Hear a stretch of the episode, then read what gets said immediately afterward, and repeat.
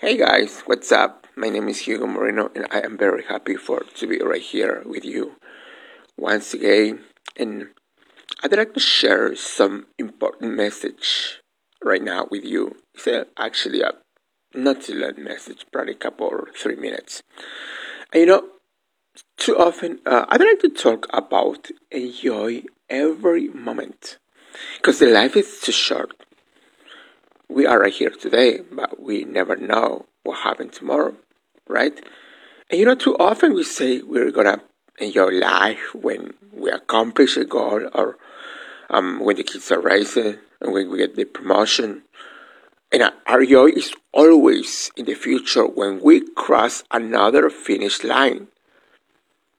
And the problem is there's always some reason we can't be happy something that upsets us, and it is to find the joy in the journey.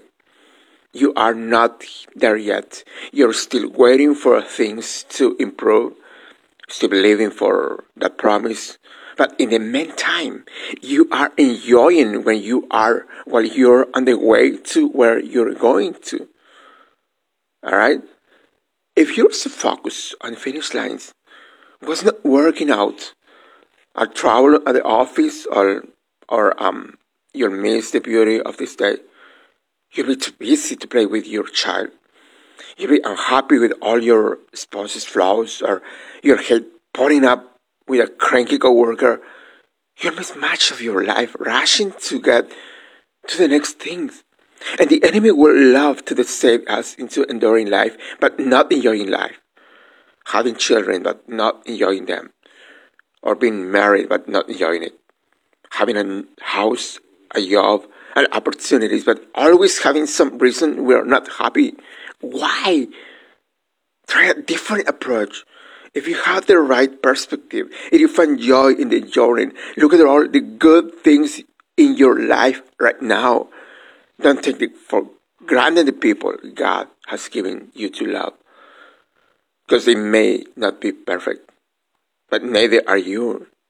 And some people would love to have a spouse, or to have a children, to have a workplace, to have a home. What we often see as common is really uncommon.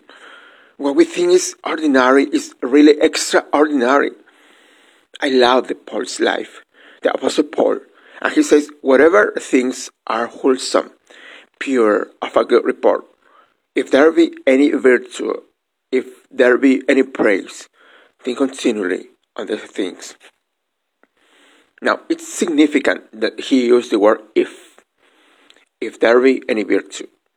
He was saying you have to look for the, good in your spouse, um, in your children, your workplace, in that difficulty you are facing. How many times in your journey we are not recognize what God is doing and what He has given us because we're so caught up in the stress in the day that we don't see how God is sustaining us, favoring us, guarding us. Now you have to look past all the wrong, all the wrongs, and see the right, and be grateful. And my prayer is God, open our eyes to see the uncommon in today's journey.